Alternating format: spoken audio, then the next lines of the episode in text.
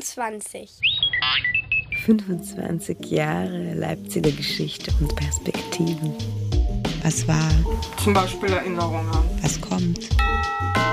25. Auf persönlicher Ebene würden alle zustimmen, dass die böse Mathelehrerin, die man in der Grundschule hatte, oder der erste Fahrradsturz Einfluss auf unsere Gegenwart und unser Leben in der Gegenwart haben kann. Und gleichzeitig leugnen viele Menschen, dass auf gesellschaftlicher Ebene die politische Verantwortung für Verbrechen, die in der Vergangenheit begangen worden sind, bis in die Zukunft reicht. 25 Sendungen, 25 Themen. Wie hat sich Leipzig in den letzten 25 Jahren verändert? Und wie wird es in 25 Jahren sein? Wie wird das Klima sein? Die Arbeit? Der Wohnraum? Die Gesellschaft? Die Menschen? Wir beeinflussen? In der Zukunft wird es dann anders.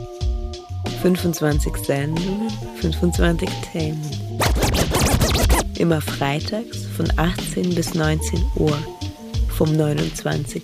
Mai bis zum 13. November. 25. Hallo, herzlich willkommen zu 25 Jahren Leipziger Perspektiven. Heute zum Thema Migration. Ich bin Isabel von Proviant für Verstimmte, einer monatlichen Sendung auf Radio Blau. Und ich beginne mit einem kleinen Input. Unter Migration wird Verschiedenes verstanden und ganz allgemein kann es die längerfristige Verlegung des Lebensmittelpunktes über eine größere Entfernung und administrative Grenzen hinweg bedeuten. Das kann zum Beispiel ein Umzug sein vom Dorf in die Stadt oder aber zwischen Landesteilen oder auch über Staatsgrenzen hinweg. Darüber, wie groß die Entfernung und wie lange der Zeitraum sein muss, um menschliche Bewegung als Migration bezeichnen zu können, gibt es keine allgemein anerkannte Definition. Ein Richtwert bietet die Definition der Vereinigten Nationen, die Migration als Wohnsitznahme in einem anderen Land mit einer Dauer von mehr als drei Monaten, dann ist es eine Kurzzeitmigration oder temporäre Migration, oder von mehr als einem Jahr fast.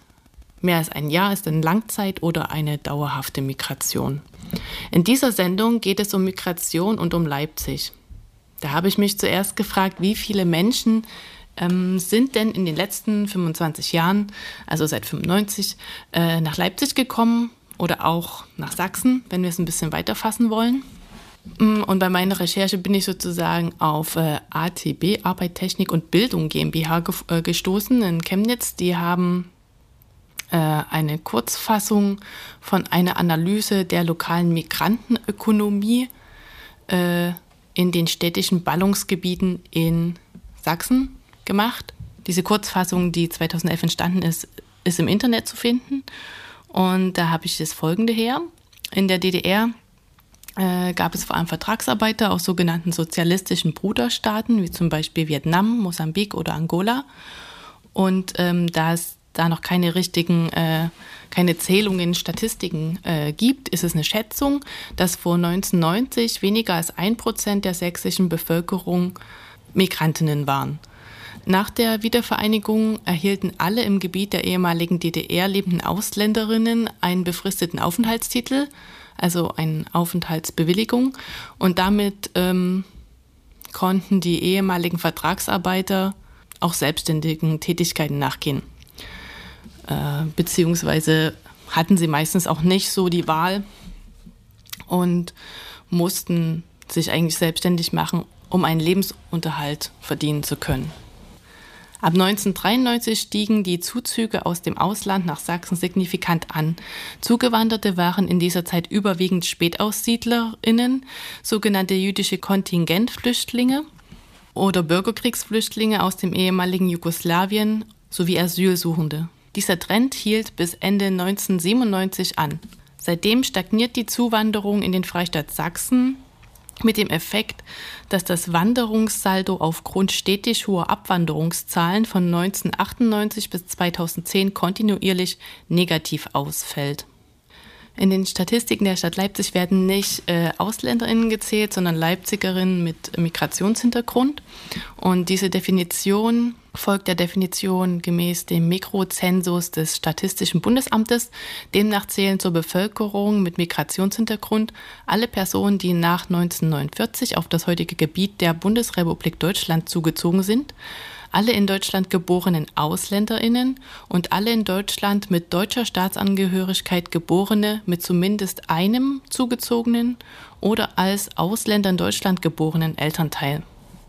Seit 2010 ist der Anteil der Leipzigerinnen mit Migrationshintergrund gestiegen und Ende 2018 zählt die Stadt Leipzig ca. 14,7 Prozent ähm, Leipzigerinnen mit Migrationshintergrund. Um die Beteiligung von benachteiligten Gruppen zu verbessern, ähm, wären zum Beispiel Quotenregelungen möglich oder eben es wären neue, es wären Gremien dafür gegründet. Und ein Beispiel dafür wäre äh, ein Migrantenbeirat. Der Prozess äh, bis zur Gründung des Migrantenbeirates in Leipzig dauerte von 98 bis 2009. Und das finde ich schon ganz schön krass lange Zeit. Äh, Mark S. Jakob hat sich damit beschäftigt und das, äh, diesen ganzen langen Prozess zur Einrichtung des Migrantenbeirates in Leipzig analysiert und vor allem, warum er am Ende dann doch erfolgreich war. Momentan ist es allerdings so, dass äh, immer noch darum gekämpft wird, dass Migrantinnen in Leipzig oder Leipzigerin mit Migrationshintergrund äh, diesen Beirat auch selbst wählen können. In der sächsischen Landeshauptstadt Dresden, die eine ähnlich hohe Einwohnerzahl hat wie Leipzig, gibt es bereits seit 96 einen Ausländerbeirat. In Leipzig lagen insgesamt rund zehn Jahre zwischen der Agendasetzung und der ersten Sitzung des neuen Beirats. Jetzt habe ich genug geredet und lasse die vier Menschen aus Leipzig, die ich für diese Sendung via Voice-Nachricht interviewt habe, zu Wort kommen mit ihren Erinnerungen, ihren Einschätzungen und ihren Gedanken zur Zukunft von Leipzig. Hallo, guten Tag und danke für die Einladung mitzumachen. Mein Name ist Orit Rabani Kirschenbaum. Ähm, ich habe vor 44 Jahren in Israel geboren und dort auch aufgewachsen und, ha, und bin mit äh, meiner Familie nach Leipzig äh, umgezogen äh, vor etwa zehn Jahren. Äh, ich habe zwei wunderbare Kinder, elf und äh, sieben Jahre alt. Und ähm, ja, wohne in Leipzig-Schleusig zurzeit. Das Thema Migration ist äh, groß und interessant und kompliziert. Ähm, für mich, das ist eine Gelegenheit, was anders zu erleben, anders Leben zu erfahren. Ähm, wir sind in Tel Aviv mehrere Jahre zusammengelebt, mein Mann und ich, und wir hatten mit unserem Studium schon äh, fertig. Äh, und ähm, ich wollte eigentlich ähm, das Leben äh, erweitern Hallo, mein Name ist Trong, ich bin 25 Jahre alt, bin geboren, aufgewachsen und immer noch lebend in Sachsen. Ich bin ein Teil einer linken Zivilgesellschaft und betätige mich bildungspolitisch und aktivistisch im Feld äh, des Antirassismus, der Kapitalismuskritik, des postmigrantischen und der kulturellen Arbeit. Meine eigenen Bezüge zur Migration. Also in erster Linie habe ich keine persönlichen Migrationserfahrungen. Ich bin Kind von vietnamesischen Vertragsarbeiterinnen, die während der DDR in einer Spinnerei gearbeitet haben vor etwa 35 Jahren.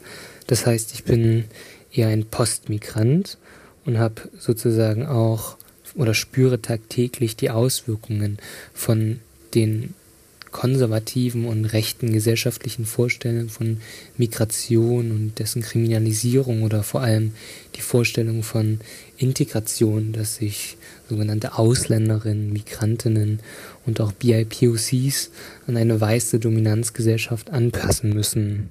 Hallo, ich heiße Roda Babadachi, lebe hier seit 1997, 98 in Leipzig. Mein Bezug zur Migration ist, dass ich eine eigene Migrationserfahrung habe und als Elfjährige nach Ostberlin gezogen bin. Also, ich bin Nora, ähm, 38 Jahre alt. Ich bin geboren und aufgewachsen in Leipzig und lebe jetzt schon mindestens elf, nein, fast zwölf Jahre in Berlin ähm, und verbringe eigentlich meine meiste Zeit damit, in einer Schule zu arbeiten, in verschiedenen, also ich unterrichte da verschiedene Fächer und habe verschiedene Aufgaben. Ansonsten ähm, verbringe ich noch meine Zeit damit, Mutter zu sein mit vielen verschiedenen Aufgaben. Ich habe noch ein paar andere Rollen, aber das würde vielleicht zu weit führen. Und ich ähm, schreibe auch und arbeite gelegentlich als Autorin hin und wieder. Es ist so, dass ich in meiner Familie, zumindest ähm, in den so aktuelleren Generationen, Migration überhaupt gar keine Rolle gespielt hat und auch für mich bis zu dem Zeitpunkt, als ich aus Leipzig weggezogen bin, ähm, ich mit dem Thema überhaupt nicht in Kontakt gekommen war. Ich war in Leipzig geboren und aufgewachsen. Ich kannte vor allem Menschen, die ähm, ohne Migrationsgeschichte in Leipzig geboren und aufgewachsen sind, vielleicht noch ähm, aus anderen sächsischen Städten ja, also da gab es keinerlei Berührungspunkte. Meine ersten Berührungspunkte waren erst, als ich nach ähm, Braunschweig gezogen bin, beziehungsweise später nach Hildesheim. Da ist mir das zum ersten Mal so aktiv aufgefallen im Stadtbild, bei Ärztinnen, ähm, ich erinnere mich zum Beispiel an zweisprachige Beschriftungen im Wartezimmer und so weiter, wo ich angefangen habe, ähm, diesen Unterschied festzustellen von da, wo ich aufgewachsen bin, zu da, wo ich dann gewohnt habe. Und ähm, dann ist mein persönlicher Bezug zur Migration vor allem verbunden mit Menschen, die mir nahestehen, in deren Familien oder bei ihnen selbst Migration stattgefunden hat. Natürlich gibt es viele Herausforderungen. Ähm, und äh, es geht nicht nur um eine neue Sprache zu beherrschen und, oder neue Freunde ähm, zu finden, äh, sondern für mich war eine große auch äh, Identitätsbruch. Ähm, wer bin ich in Bezug meine Umgebung, wenn ich meinen Beruf nicht äh, üben kann. Gibt es auch äh, viele Fragen äh, über die Erziehung unserer Kinder. Was äh, wollen wir von äh, der neuen Kultur sie beibringen? Was nehmen wir von unserer alten ähm, Kultur und Wurzeln? Und wie können wir das in die neuen Umgebung äh, richtig machen? Ich arbeite eigentlich jetzt schon an, also relativ viele Jahre an Berliner Schulen, auch in unterschiedlichen Berliner Schulen, beziehungsweise mit Kindern zusammen, auch in anderen Kontexten. Und da sind natürlich auch viele, also die Kinder sind meistens hier geboren, aber deren Familiengeschichten sind oft geprägt von Migration, was ich auch oft in meinem ähm, Unterricht mit aufgegriffen habe oder ähm, in Projekten, Vorträgen und so weiter, auch ähm, was die Kinder vorbereitet haben, zur Sprache gekommen ist. Ja, das ist eigentlich mein Hauptbezug, würde ich sagen, zur Migration. Und ähm, ja, seit etwa zwei Jahren versuche ich mir meine Identitäten, gesellschaftlichen Positionierung bewusst zu werden und diese auch als Ressource zu nutzen für alle Lebenslagen, sei es in der Bildung, im politischen Aktivismus, im Ausleben von Kunst und Kultur und versuche dabei auch stets die Grenzen meiner eigenen Identität als flüchtig, beweglich und selbstbestimmt zu verstehen. Wenn ich an die letzten ja, 20, mehr als 20 Jahre zurückdenke, hat sich Leipzig auf alle Fälle verändert. Leipzig ist aus meiner Sicht äh, offener geworden für mehr Lebensrealitäten. Nicht überall, nicht in jedem Stadtteil und nicht in der Begegnung natürlich mit allen Menschen, aber trotzdem. Und Leipzig ist voller geworden, zum Glück. Das finde ich gut. Wir sind im äh, Juni 2009 nach Leipzig umgezogen. Ähm, ja, Leipzig war ganz anders aus do, damals. Ähm, es gab kaum Ausländer und ähm, die Sprache war nur Deutsch. Die Leute konnten kaum äh, Englisch sprechen. Ähm, auf der Straße konnte man keine äh, andere Gesichter als deutsche Gesichter sehen und keine andere Sprachen hören. Und ähm, ja, natürlich äh, gab auch weniger äh, Kulturmöglichkeiten damals, äh, nicht so viele äh, Restaurants und Cafés. Es gibt, es gab nur äh, Bäckerei und äh, noch mehr Bäckerei und Jetzt ist Leipzig mehr interkulturell und es gibt mehrere Möglichkeiten für die Freizeit. Ähm, ja, es ist viel besser geworden für mich. 1995 war ich 13, jetzt bin ich 38. Ähm, in Leipzig hat sich generell viel verändert, aber es hat sich auf jeden Fall für mich, wenn ich jetzt nach Leipzig komme, so meistens komme ich ja aus Berlin. Und ähm, da habe ich auf jeden Fall den Eindruck, dass es so im Stadtbild, nicht vielleicht in jedem Stadtteil, aber doch so insgesamt im Stadtbild Leipzig diverser geworden ist. Also ich sehe mehr verschiedene Menschen als vorher was mich irgendwie freut, weil ich das schon als sehr einseitig empfunden habe quasi. Und ähm, ich kann mir vorstellen, dass es auch für Menschen, die Migrationsgeschichte bei sich oder in ihrer Familie haben, dass es ähm, auch eine gute Erfahrung ist, dass sie nicht so vereinzelt also dass Leute nicht so vereinzelt sind, sondern es auch Möglichkeiten gibt, Vereine zu gründen, sich zu treffen, sich auszutauschen. Dadurch, dass die Gruppe derer, die quasi nach Leipzig zugezogen ist und auch aus anderen Ländern gekommen, also nicht aus Deutschland gekommen sind, sondern aus anderen Ländern gekommen sind, diese Gruppe hat sich vergrößert und das finde ich ist im Stadtbild sichtbar und ist auch sichtbar ähm, in den Veranstaltungen, die zum Beispiel stattfinden oder in den Vereinen, die es inzwischen gibt. Ähm, Filme, die gezeigt werden oder ähm, Diskurse, die an der Universität stattfinden, Projekte, für die Geld ähm, bereitgestellt wird und so weiter. Also ich finde, dass sich da wirklich viel verändert hat und das finde ich ziemlich erfreulich. Die Entwicklung in den 25 Jahren, was habe ich vermisst, was habe ich nicht vermisst und was hat sich positiv verändert? Genau, also ich habe meine Kindheit und Jugend in Riesa verbracht. Ähm, auf jeden Fall davon geprägt war, dass meine Eltern eine schwierige Zeit hatten, dadurch, dass sie sich sozusagen nur durch ein mobiles Gewerbe ähm, und ohne Rückgriff auf soziale ähm, Versicherungen, soziale Absicherung ähm, erschwerte Lebenssituationen hatten. Und da genau in Bedingungen gearbeitet haben, wo sozusagen immer noch die sogenannten Baseballschlägerjahre existiert hatten, der Rechtsextremismus wurde nicht aufarbeitet, wurde offen ausgelebt. Ähm, meine Eltern wurden angefeindet und wir hatten, wie schon gesagt, erschwerte Arbeitsbedingungen.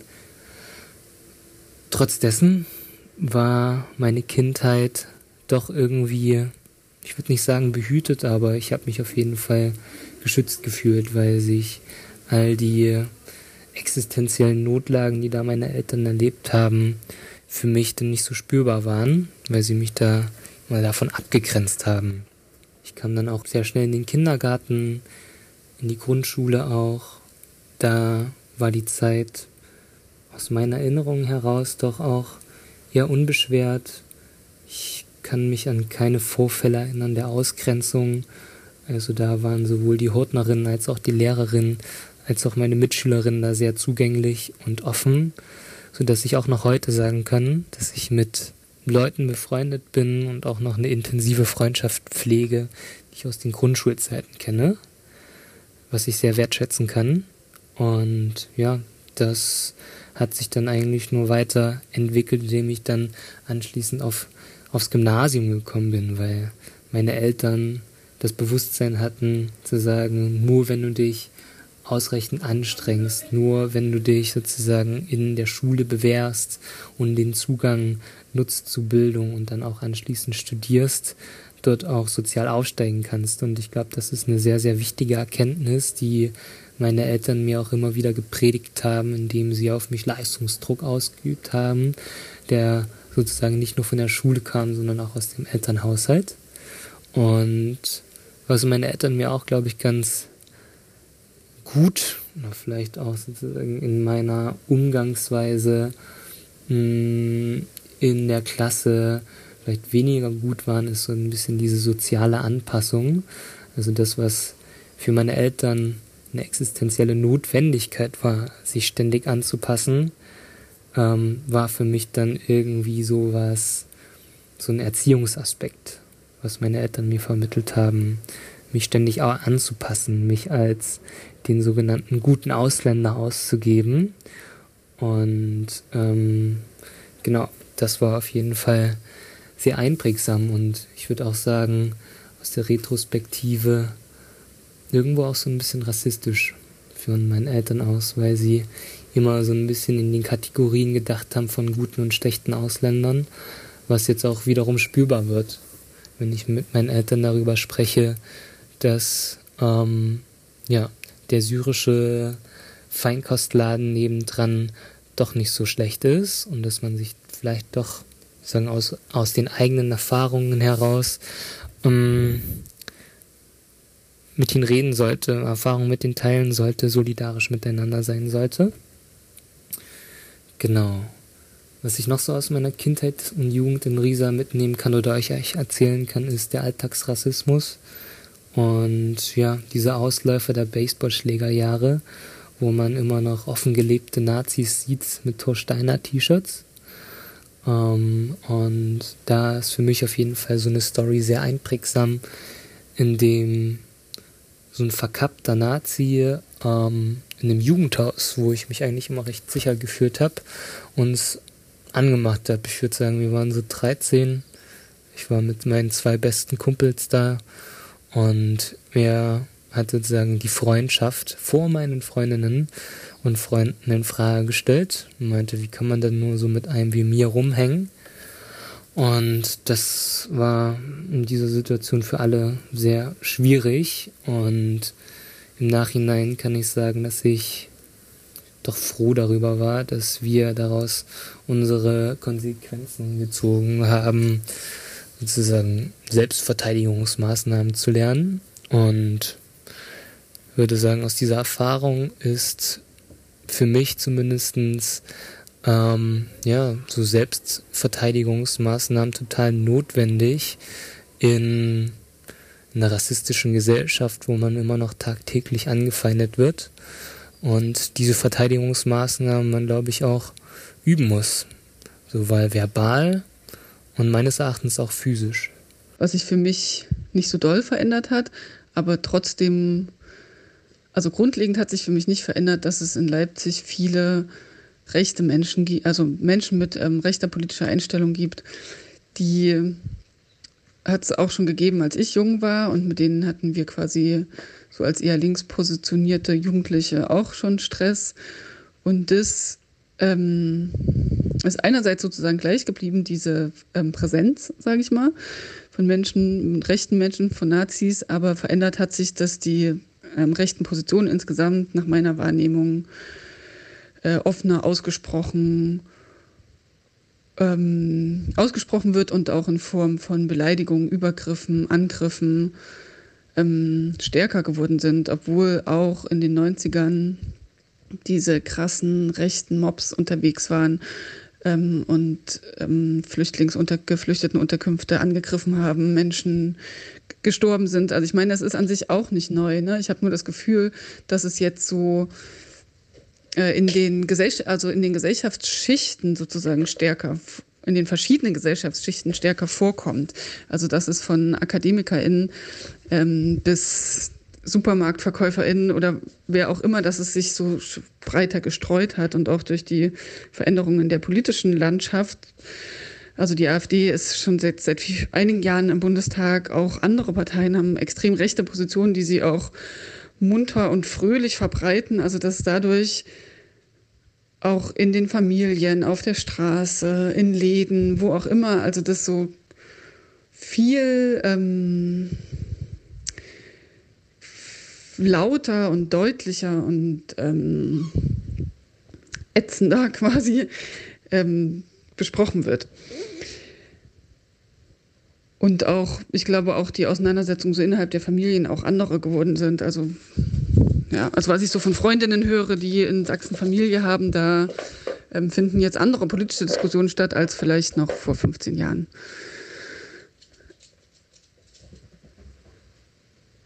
Dadurch, dass Risa, hm, ich würde sagen, so eine Art Keimzelle ist von NPT-Kadern ähm, und dort die NPD auch sehr offensiv aufgetreten ist und dort beispielsweise an den Schulen auch Flyern verteilt hat, bin ich in einem Umfeld aufgewachsen, wo Rechtsextremismus immer sehr präsent war.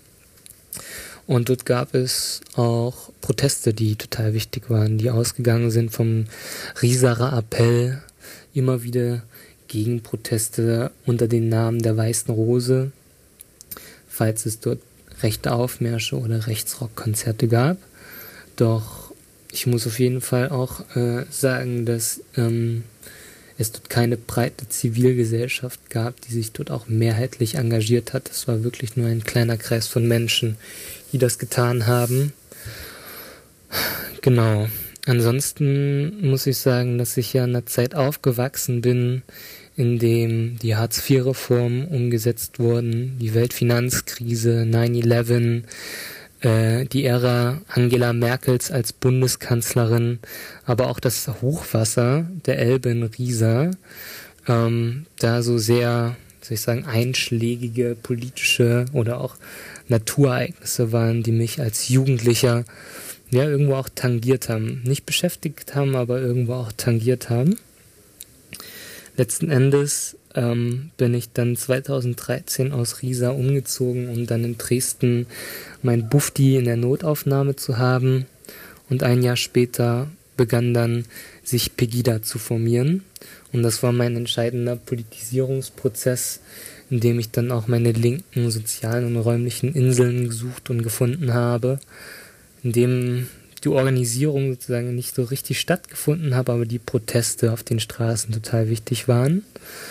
Und genau, ich würde sagen, da bin ich zum Antifaschisten geworden, was ich so ganz, soll ich sagen, marginal in Riesa wahrgenommen habe aufgrund meiner, ja, wie soll ich sagen, ähm, Erfahrung aus dem Alltagsrassismus habe ich dort ja in breiten Widerstand auch wiedergefunden, wenn es dann jeden Montag auf die Straßen ging. Das war in vielerlei Hinsicht empowernd, aber dann auch immer wieder ernüchternd, dass man schnell gemerkt hat, dass die Proteste schnell ab abebbten und Pegida ja bis heute noch demonstriert. Also für mich gab es ähm, jetzt nichts äh, von großer Bedeutung, das ich machen wollte und nicht konnte äh, oder es mir schwer gefallen ist oder schwer gemacht wurde. Natürlich gibt es bestimmte Dinge, die man immer wieder wiederholen muss, erklären muss, bis es irgendwie ankommt. Das ist schon etwas müßig. Aber mm, ich hatte immer schon das Privileg oder die Möglichkeit, dann mir meine Umfelder aussuchen zu können. Also, was in den letzten 25 Jahren für mich schwierig gewesen ist oder mir Schwierigkeiten bereitet hat, ist gar nicht so leicht zu sagen, weil 25 Jahre, das ist lang. Aber vielleicht ähm, würde ich so zurückblickend sagen, dass ich so lange Jahre oder viele Jahre mich eigentlich so relativ sicher gefühlt habe ähm, bezüglich, dass wenn ich mit Leuten eine ähnliche politische Meinung hatte oder sagen wir mal, wenn wir uns in linken Zusammenhängen, ich mich mit Leuten ausgetauscht habe, dass ich das Gefühl habe, wir sind so auf einem wir haben wie so ein Grundverständnis von den meisten Sachen, die ähm, ja, was eben da ist und dass wir bestimmte Sachen nicht streiten müssen, weil die sind so klar und da sind wir uns einer Meinung. Und ich finde, dass sich das, ähm, also mir bereitet Schwierigkeiten, nee, mir hat Schwierigkeiten bereitet, festzustellen, dass es einfach nicht so ist. Also du kannst in linken Szenen voll die homophoben und rassistischen Menschen treffen, ähm, zum Beispiel, du kannst, also ich finde zum Beispiel, dass so Muslimfeindlichkeit ziemlich ausgeprägt ist, auch in so ostdeutschen linken oder sächsischen Leipziger linken ähm, Kreisen und so weiter. Also eigentlich muss ich wieder mit jeder Person, was auch ähm, interessant sein kann, mit jeder Person neu klären, so auf welchen, also wo stehen wir eigentlich? Und das finde ich, also fordert mich auf jeden Fall heraus und ich merke auch, dass ich, also, dass das ja auch nicht FreundInnen ausschließt. Also äh, ja, genau. Und das finde ich, glaube ich, schwierig, dass dieses Clip, ah, irgendwie waren wir uns früher einer Meinung und jetzt plötzlich sind wir uns in den und den Punkten, ähm, haben wir vielleicht unterschiedliche Entwicklungen durchlaufen, unterschiedliche Menschen getroffen, ähm, unterschiedliche Sachen gesehen, erlebt, gelesen, die uns jetzt zu anderen, an andere Punkte gebracht haben. Und ich bin manchmal erschrocken darüber, wie ähm, so Leute, die sich ähm, beschäftigen, die politisch interessiert sind, die, mit denen ich mir auch in einigen Punkten auf jeden Fall einig sind, aber trotzdem Positionen vertreten, die ich als menschenfeindlich empfinde. Oder ähm, wo ich sage, okay, das, also ich meine, es muss ja nicht immer gleich insgesamt menschenfeindlich sein, aber ich finde auch, wenn schon eine Sache, wenn Leute zum Beispiel transphob sind, finde ich das auch unmenschlich. Also ich kann ja, also so. Ähm, und das finde ich schwierig dass es inzwischen so viele, ich meine, die gab es vielleicht früher auch schon, nur jetzt sind wir vielleicht, ähm, habe ich mich mit mehr Sachen mehr beschäftigt. Ähm, ja, merke ich, dass mich das manchmal erschreckt und dass ich auch das Gefühl habe, ich ähm, will mich distanzieren dann von den Menschen, weil ich bestimmte Sachen nicht mittragen will oder kann. Oder ich spare halt vielleicht bestimmte Diskussionen aus oder so, was ich eigentlich auch total unattraktiv finde, ehrlich gesagt. Aber ich freue mich auch immer, also ich habe auch das Gefühl, dass es viele Leute gibt, die offen sind, die sagen, ah, diese und jene ähm, Debatte oder Entwicklung ähm, überfordert mich, aber willst du mir nicht was darüber erzählen, wenn zum Beispiel was ist, mit was ich mich schon beschäftigt habe? Und genauso also mache ich das auch andersrum, dass ich immer interessant finde, von Leuten zu hören, die sich mit diesem oder jenem Thema beschäftigt haben. Ähm, was so deren Sicht ist und deren Perspektive. Aber richtig schwierig finde ich, dass Leute sagen, ich bin so, ich bin zum Beispiel, ich bin links oder ich, und dann sind sie aber voll die Arschlöcher. Menschen, also ja. Das finde ich scheiße. Obwohl das natürlich mit den Arschlöchern am Ende einfacher ist, weil das ist ja dann klar. Aber ich meine eben dieses so, wie so Versteckte, wenn du so bei Leuten erkennst, sie argumentieren eben auf rassistische Weise oder auf, ähm, ich weiß nicht was, für äh, diskriminierende Weise. Also wenn ich das halt wiederfinde bei Leuten, dann und sie sind nicht ähm, offen dafür, darüber zu sprechen. Also ich finde, das, ich meine, das passiert mir ja auch und das passiert uns allen, weil wir alle so sozialisiert worden sind hier. Aber ich, ich, manchmal vermisse ich dieses, also so eine Offenheit eben, sich darüber auszutauschen, so was denkst du und was, also sich auch so Rückmeldung geben zu können von, das finde ich eben problematisch und das sehe ich so aus diesen und jenen Gründen. Und ähm, dass Leute bereit sind, sich da auch weiterzuentwickeln und nicht nur sagen, hey, ich bin übrigens Antifaschistin, aber das, was aus ihren Mündern kommt, ich manchmal als extrem verletzend und auch als, als extrem ähm, oberflächlich empfinde. Also das, und das erlebe ich irgendwie gefühlt ständig auch. Also so sowohl im Arbeits- auch als im privaten Kontext, dass ähm, eben Menschen in ihrer sehr deutschen und weißen Perspektive natürlich total stark verhaftet sind. Logisch. Aber ist so. Aber diese Bereitschaft, wirklich tiefer zu hinterfragen von, ähm, warum handle ich denn wann und warum behandle ich das eine, zum Beispiel in meiner pädagogischen Arbeit, welchen Blick habe ich auf das eine und andere Kind und wodurch ist das zum Beispiel geprägt? Weil ich finde, wenn man pädagogisch arbeitet, dass das total essentiell ist, das zu machen. Ähm, und bei vielen Leuten gibt es irgendwie diese komische Grenze und dann hört es halt plötzlich auf und ich finde, sie reproduzieren voll oft ähm, zum Beispiel rassistische Dinge. Und es gibt aber keine große Bereitschaft eben, wie ich schon sagte, dazu, sich damit aktiv auseinanderzusetzen. Aktiver, als sie es vielleicht schon tun. Und nochmal weiter zu gehen. Weil viele Leute haben, glaube ich, das Gefühl, sie sind schon weit, haben schon viele Sachen gemacht, sozusagen. Aber ich denke, man muss das immer machen. Also man kann damit nicht aufhören, weil das stark ist, was Gesellschaft mit uns gemacht hat und weiterhin macht. So. Genau, 2017 bin ich dann nach Leipzig gezogen für ein Medizinstudium und in Leipzig selber bin ich dann auf ein soziales Umfeld gestoßen, was sehr politisiert war, was mich geprägt hat, was mir ja ein Bewusstsein gegeben hat, woher vielleicht auch der Rechtsextremismus, woher Rassismus vielleicht auch kommen kann, also irgendwie mein Bewusstsein geschärft hat für ja, wie soll ich sagen, ursächlichere Fragestellungen. Genau, und das hat meinen Politisierungsprozess weiter verstetigt und so weit verstetigt, dass ich mein Studium sogar in Frage gestellt habe, dass ich als angehender Mediziner gesagt habe, okay, welche Rolle kann ich denn als angehender Mediziner in der Gesellschaft spielen? Ähm, und dort bin ich dann letzten Endes zum Entschluss gekommen, dass ich gesagt habe, okay, ein Arzt ist zumindest in diesen Krankenhausfabriken eigentlich nur ein Feuerwehrmensch, der Brände löscht und sehr symptomatisch arbeitet äh, und natürlich auch Menschenleben rettet und so weiter und so fort, was, was total wichtig ist, aber für mich zumindest in vielerlei Hinsicht nicht nachhaltig. Deswegen war es dann ein Prozess von ganz viel Reflexion, von Gesprächen, von ähm, ja, Unsicherheiten und sagen, wie es mit mir weitergeht, ähm, habe ich dann genau mich entschieden, Lehrer zu werden, nachdem ich an zahlreichen politischen Projekten dann auch teilgenommen habe, da so Stichworte wie unteilbar oder wann, wenn ich jetzt das waren, glaube ich, auch sehr maßgebliche Prozesse für mich, um herauszufinden, okay, ich will mich eigentlich in der Gesellschaft dort verorten und auf Menschen sozusagen auch Einfluss nehmen, Werte zu vermitteln als Lehrer. Genau. Mm, ich glaube, das waren so ein bisschen diese politischen Meilensteine für mich persönlich in den letzten 25 Jahren.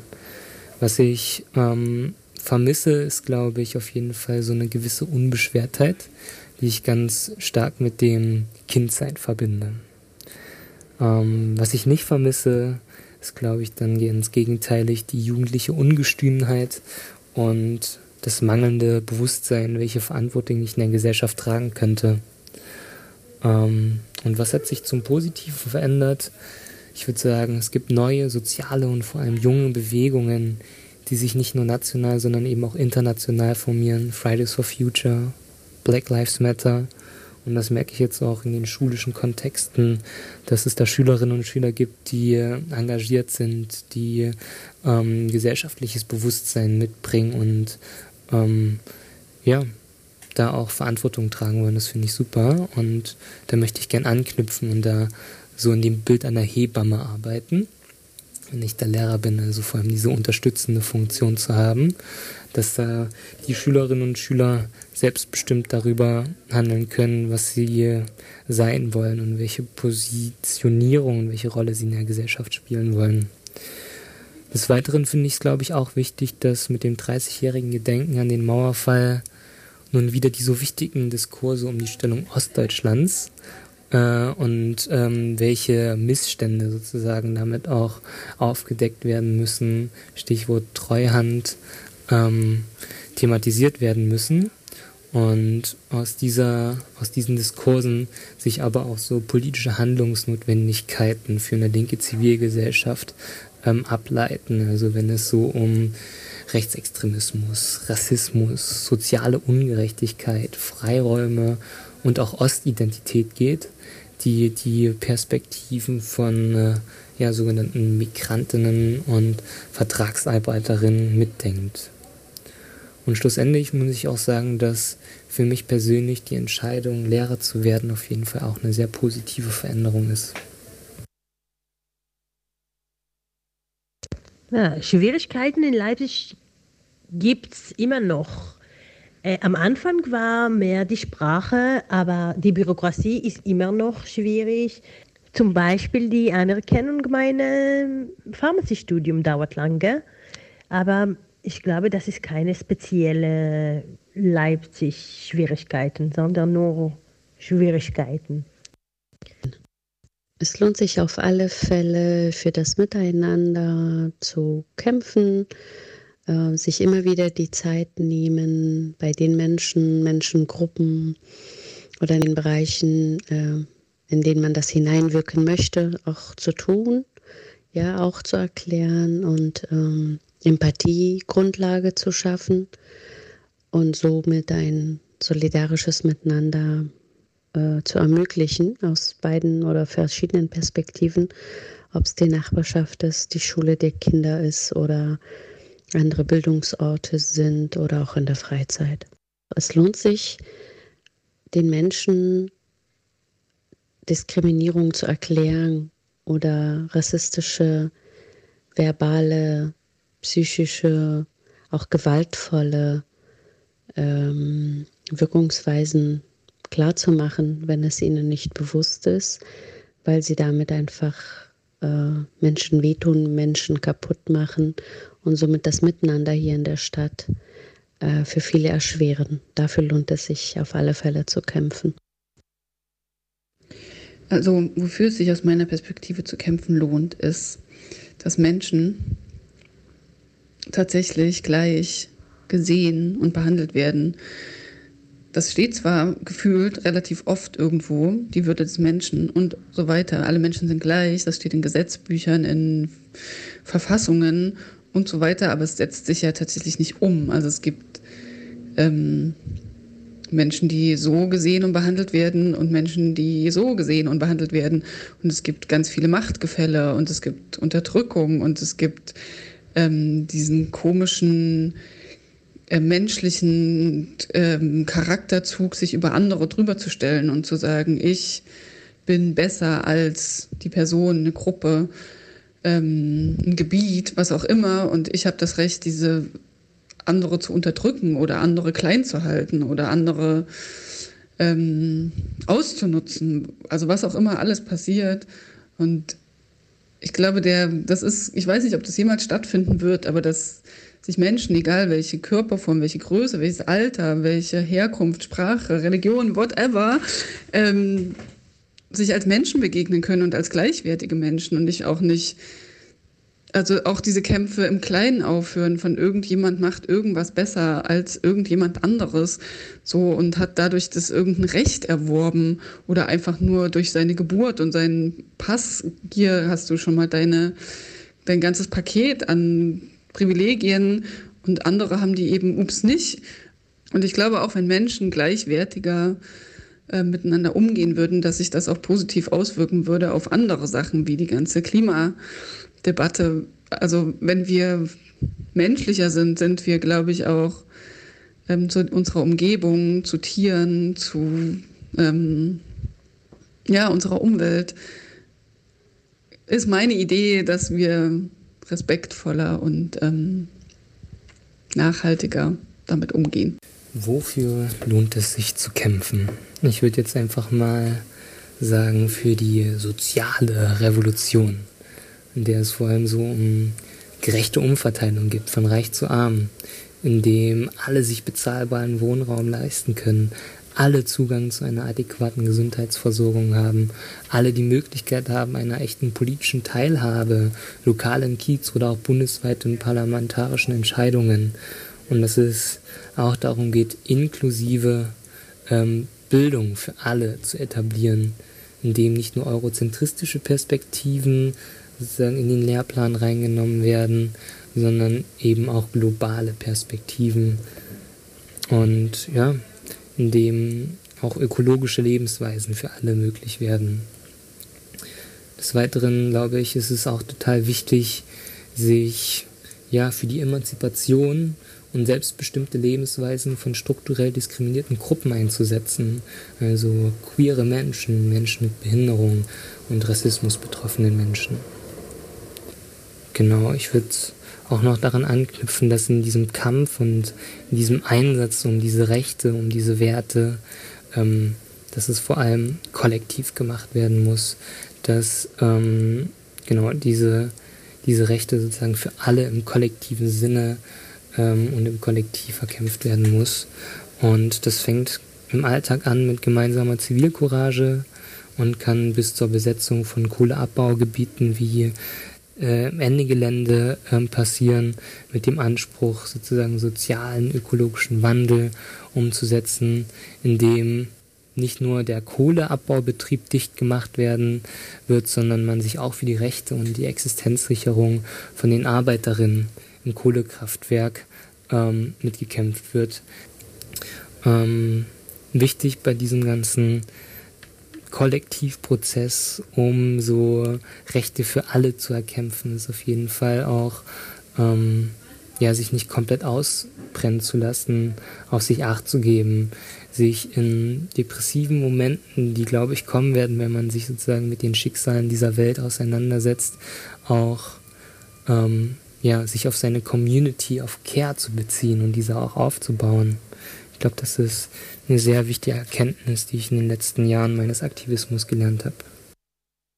Die Vision für die Leipzig in den nächsten 20, 25 Jahren ähm, ist in meinen Augen, wenn ich es positiv sehe, äh, geprägt von Bewegung, von Zuzug, von Wegzug, studentisches Leben, verschiedenste Möglichkeiten, privat, aber auch berufsmäßig ähm, Raum zu finden, sich zu realisieren, sich mit Familie hier niederzulassen oder auch allein in diese Stadt zu kommen und trotzdem einen Platz für sich zu finden, Menschen zu finden, mit denen man sich wohlfühlt.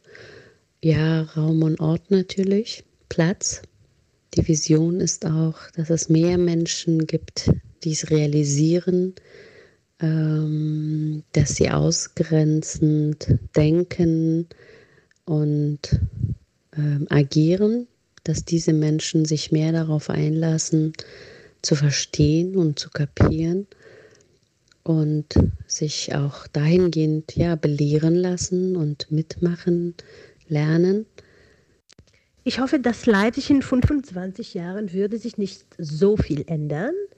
Äh, vielleicht die Tendenz, dass wir in den, in den letzten zehn Jahren gesehen hatten, äh, könnte ganz gut äh, weiterlaufen mit mehreren Migranten von verschiedenen Ländern und Kulturen. Und es wäre schön, wenn die Integration die äh, neuen Migranten würde besser ähm, ähm, behalten. Es wäre schon, wenn, wenn die Migranten könnten sich genauso gut fühlen wie die Deutschen. Vielleicht alle ähm, Dienstgeber zu Leipzig sollten äh, mehr wissen über ihre Migranten und mehr offen sein zu äh, Leuten, die nach Leipzig umgezogen sind.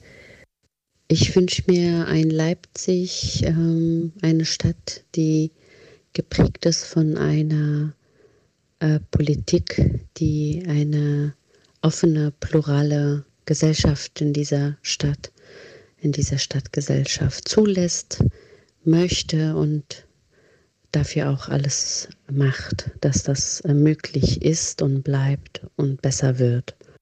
Was ich mir für Leipzig in 25 Jahren wünsche, ist nicht anders als was ich für die ganze Welt wünsche. Einfach, dass äh, jede Person für seine Aktionen und Talenten bewährt würde äh, ohne Bezug zu seiner äh, Aussehen oder äh, Migration, Hintergrund. Ähm, vielleicht der Weg äh, dort führt durch mehrere Macht in die Hände von Minoritäten. Vielleicht wenn äh, Leute mit äh, Migrationshintergrund in mehrere und äh, höhere Positionen in der Politik Medien, Kunst, Wissenschaft und äh, Erziehungssystem ähm, nehmen könnten, ähm, können wir mit äh, einer guten Änderung äh, rechnen. Erstens und ganz einfach. Ich glaube, dass äh, die Stadt Leipzig sollte alle Bewohner der Stadt ähm, wählen lassen Äh, sogar in Israel können die Bewohner Tel Aviv zum Beispiel zu der City Council ähm, wählen. Und ich glaube, gibt es eine Initiative, das auch in Leipzig zu ändern. Und das wäre schon, glaube ich.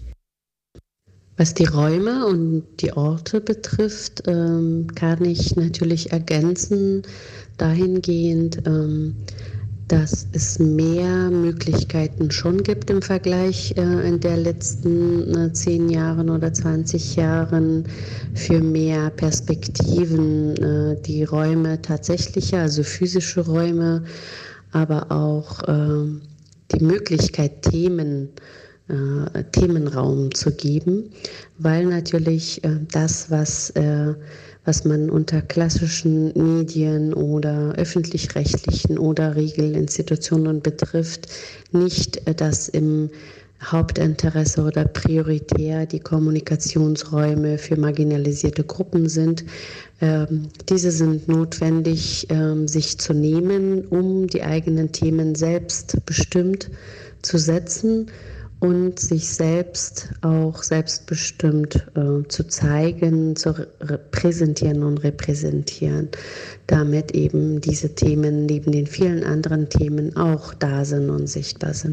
In ähm, letzten Zeiten sind zusätzlich äh, zu vielen Themen der sozialen Bewegungen wie Umwelt, äh, Klimagerechtigkeit, ähm, Stadt-Land-Gefälle, ähm, ja, Lebensqualität und so weiter natürlich die Perspektiven aus den postmigrantischen Lebensrealitäten hinzugekommen. Das heißt, es haben sich mehr Allianzen zusammengefunden oder sind dabei, ähm, sich zu finden, die auch eben dann solche Räume ermöglichen, in denen ein Wissenstransfer passieren kann, von äh, Projekt äh, zur Institution, zur Wissenschaft, äh, um äh, da die, die Definition und die Rahmenbedingungen dieser Räume miteinander als Diskurs ähm, ja, zu, zu, zu führen, im Diskurs zu führen. Ja, dazu gehören ähm, jetzt in Leipzig konkret ähm, Mikopa, wo wir versuchen, diese Allianzen äh, tatsächlich räumlich hörbar, sichtbar miteinander ähm, in Dialog zu bringen. Dazu gehört Unteilbar, der ja auch ein kommunikativer Raum ist, um soziale Ideen der sozialen Gerechtigkeit, äh, von antirassistischer Arbeit und gegen ähm, Benachteiligungen, gegen Ausspielen von Migration und äh, Sozialstaat etc. dem Raum zu geben in einer Art und Weise, in dem äh, verschiedene Perspektiven Platz haben.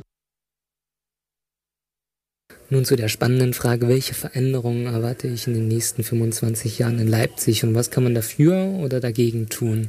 Ich würde sagen, Bestandsaufnahme in Leipzig ist einfach, dass Leipzig boomt. Es gibt einen Zuzug, ähm, es gibt einen krassen Wohnungsbau, es gibt noch ein bezahlbares Leben und das ist so ein bisschen die eine Seite, aber wir leben ja auch immer noch in Sachsen, wo ähm, doch ähm, ich kenne die Prozentzahlen gerade nicht, die aktuellen, aber auf jeden Fall bei den letzten Landtagswahlen dann doch über 20 Prozent AfD gewählt worden ist. Also es gibt immer noch eine Gefahr, vereinnahmt zu werden von Rechten, das nicht nur im Parlament, sondern vor allem sozusagen auch im Untergrund, dort mit Verweis auf NSU und so weiter und so fort. Und ich würde einfach sagen, äh, die wehrhafte linke Zivilgesellschaft, ähm, genau, und jetzt habe ich hier so ein paar Punkte einfach aufgelistet, die ich jetzt einfach so droppen würde. Also die wehrhafte linke Zivilgesellschaft in Leipzig muss weiterhin Häuser besetzen, um gegen die Gentrifizierung und für bezahlbare Wohnraume zu kämpfen, vielleicht auch im Schulterschluss mit der Leipziger Sub- und Clubkultur, die ebenso davon betroffen ist. Die werfte linke Zivilgesellschaft in Leipzig muss Strukturen schaffen, um von Rassismus betroffenen Communities die Möglichkeit zu geben, sich zu organisieren, um für Rechte zu kämpfen, beispielsweise Antidiskriminierungsgesetz, äh, das Wahlrecht oder das Aufenthaltsrecht.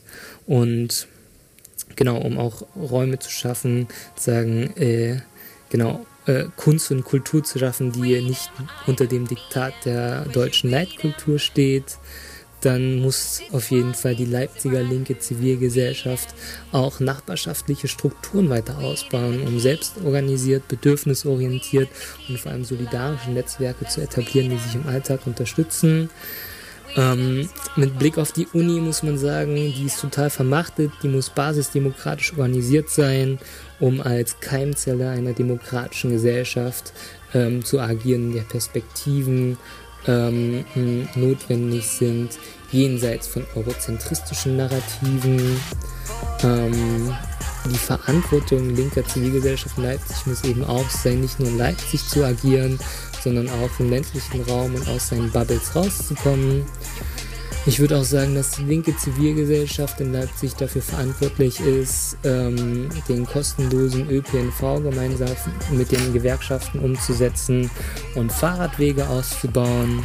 Meine große ähm, Utopie ist ja diesen leerstehenden Karstadt im Zentrum ähm, für, ja, so, ja, für so soll ich sagen, auch so eine Art Keimzelle für zukunftsweisenden Dialog einer Gesellschaft der vielen zu etablieren.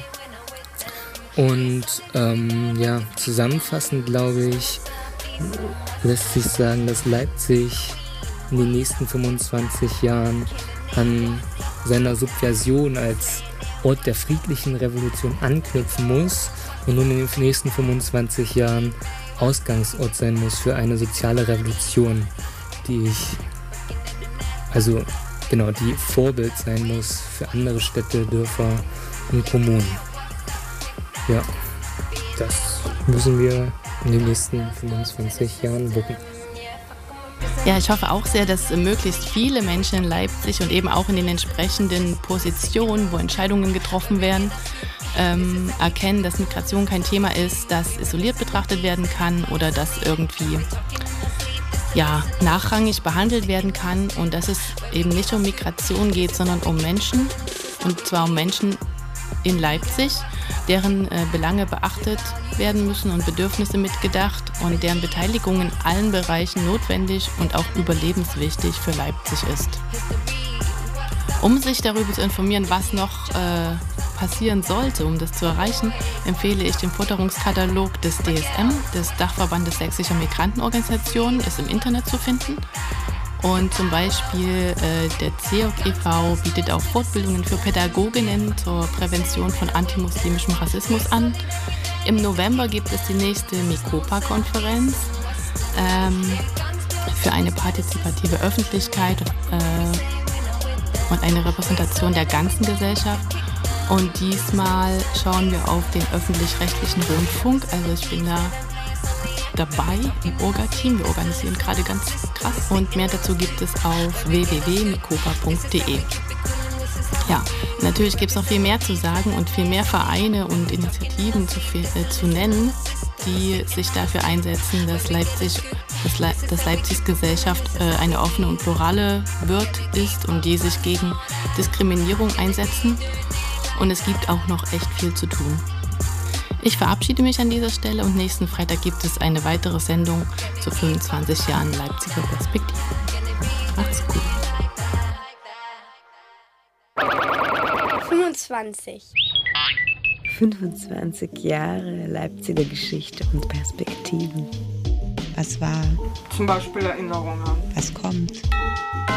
25.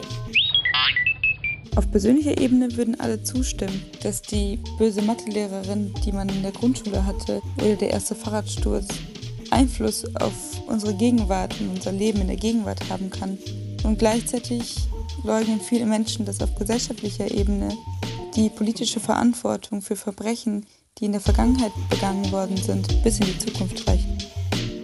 25 Sendungen, 25 Themen. Wie hat sich Leipzig in den letzten 25 Jahren verändert? Und wie wird es in 25 Jahren sein? Wie wird das Klima sein? Die Arbeit? Der Wohnraum? Die Gesellschaft?